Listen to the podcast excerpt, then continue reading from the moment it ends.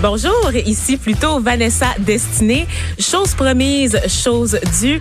On vous avait annoncé hier que je remplacerais Geneviève Peterson à la barre de l'émission Les Effrontés au cours des prochains jours, alors qu'elle est à Berlin, aller euh, à Berlin, oui c'est ça, pour aller défendre les la déesse des mouches à feu, le film inspiré de son livre du même nom. C'est donc euh, avec un très grand plaisir là, que je vous retrouve, chers auditeurs, durant les prochaines deux heures et peut-être, ben je l'espère, hein, au cours de la prochaine semaine. J'espère que vous aurez autant de plaisir que moi euh, de vous joindre à l'émission.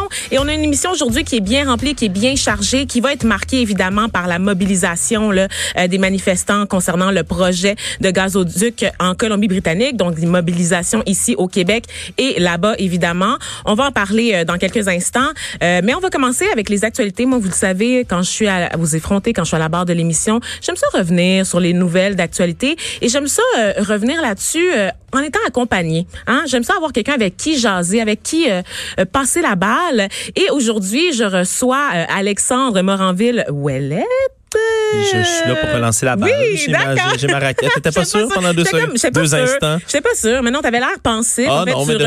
tu, tu, pensais aux façons de me surprendre, n'est-ce pas? Ben absolument, absolument. Je t'entendais prononcer le nom titanesque que mes parents m'ont donné. Oui, c'est ça. Quel bel héritage. Ouais. Un, un, héritage très lourd à porter, mais que je vais, auquel je vais essayer de rendre justice. Euh, merci, Alexandre, de te joindre à moi. Je rappelle que tu es recherchiste et aussi euh, t'interviens sur nos ondes. On euh, peut même dire chroniqueur aussi, hein, en politique à tes heures. Donc, recherchiste pour l'émission euh, de Mario, du retour oui, à la maison. Autres, entre juge pour les têtes enflées. Juge, oui, surtout. Surtout juge, surtout en fait. Juge, surtout la, juge. la fonction principale.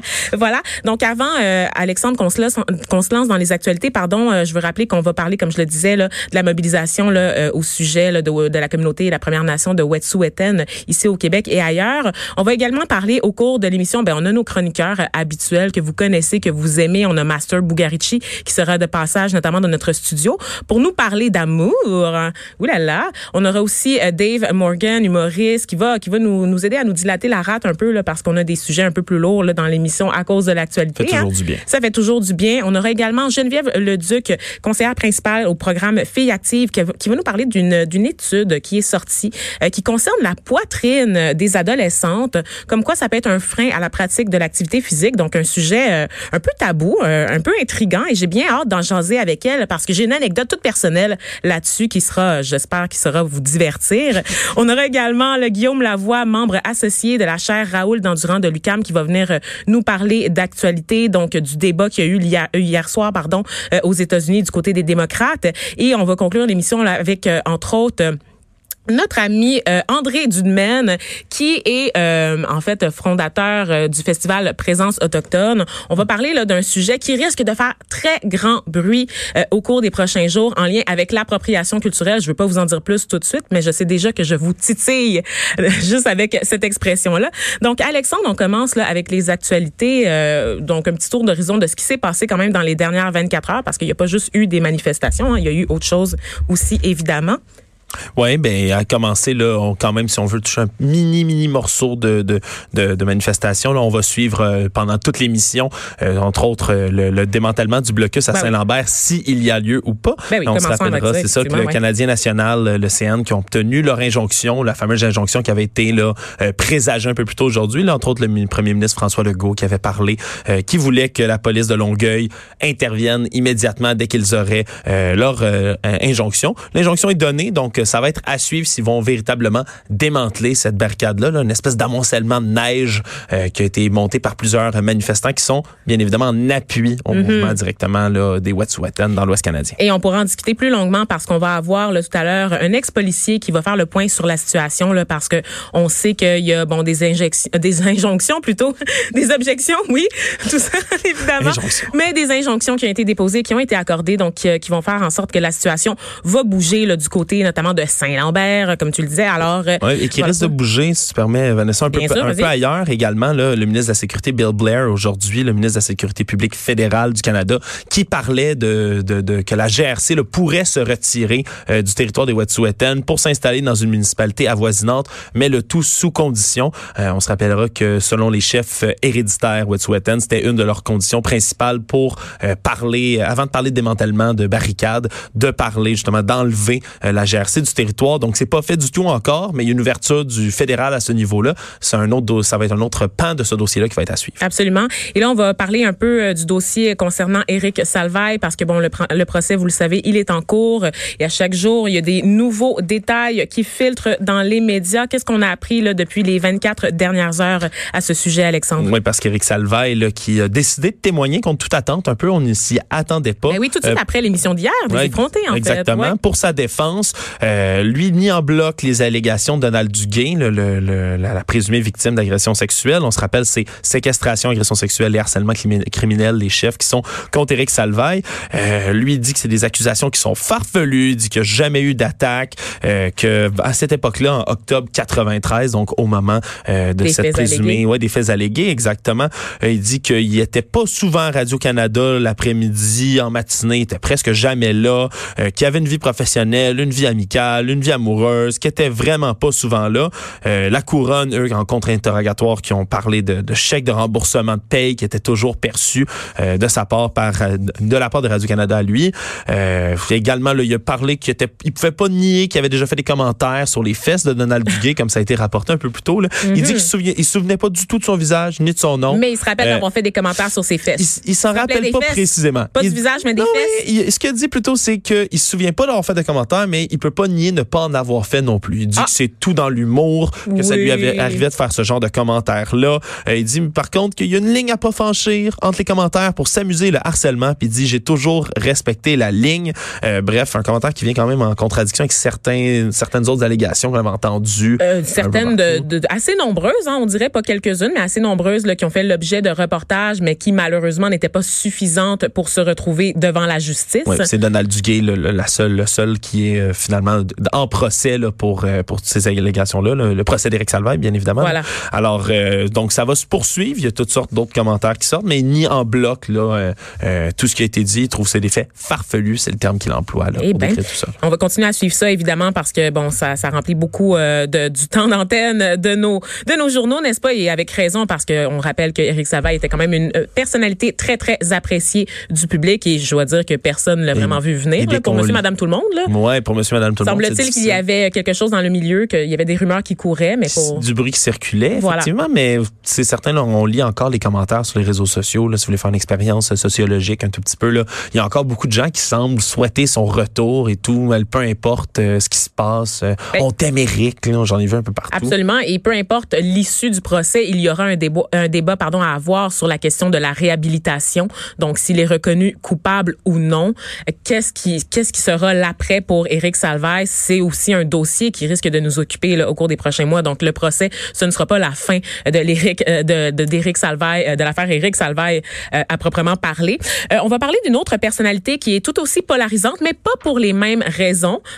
Fort heureusement, ai-je le goût de dire. On va parler de, de Monsieur Nantel, euh, cet Ben- humoriste ou politicien, un peu des deux, on ne sait trop. Ben, désormais, peut-être futur politicien, Et du même moins, premier ben là, ministre du pays, du Ben, pays qu'est le Québec. C'est les aspirations de n'importe quel chef de parti. Vanessa, t'as bien raison. Mais là, c'est le sondage, les jeunes, le journal aujourd'hui, qui révélait euh, que, ben, dans les intentions de vote, ben, ce serait Guy Nantel là, qui surclasse tout le monde, qui vient même dé- qui vient même déloger là, en première position. C'était Sylvain Gaudreau, Oui. euh, député, ex-ministre de, de, de longue date, là, un À la personnalité timide quand même, hein? c'est ce qu'on lui reproche énormément. Ouais, ben peut-être qu'il manquerait de pep un tout petit peu, mais quoi qu'il en soit, c'est lui qui euh, qui travaille sur beaucoup de dossiers. Selon le sondage, le Guy Nantel il serait à 38% des intentions selon les électeurs péquistes, là, bien évidemment, Euh, 16% pour Sylvain Gaudreau, puis après ça là, pour Paul Saint-Pierre Plamondon, Frédéric Bastien, qui sont les deux autres en liste, c'est 5 et 4 respectivement. Quand même encore 36 des électeurs péquistes qui ne savent pas pour qui voter.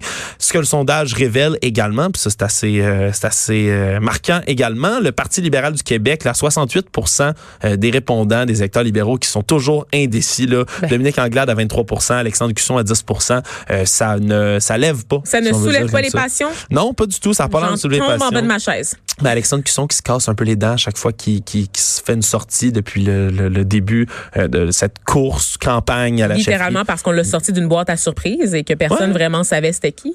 Ouais, ben c'était tellement de que, les, que les, les, stratèges du Parti libéral souhaitaient mettre un petit gars des régions blancs pour faire obstacle à Dominique Anglade. Ben, surtout en fait pour éviter un couronnement parce que quand on est dans une surtout en ce moment dans un parti qui va qui bat de l'aile, disons-le là, gentiment comme le Parti libéral, il faut qu'il y ait une course à la chefferie pour susciter un, un engouement, il faut qu'il y ait des promesses qui soient faites, on peut euh, même si par exemple Paul Saint-Pierre Plamondon, ça a pas l'air de lever en ce moment, euh, il, il s'est exclamé au fort qu'il voulait faire un référendum dans un premier mandat. Oui, on a une vision, on a un projet de société, il y a quelque chose derrière lequel la population peut se rallier. Ah oui, c'est ça, qu'on soit d'accord ou pas. le projet de société du Parti libéral?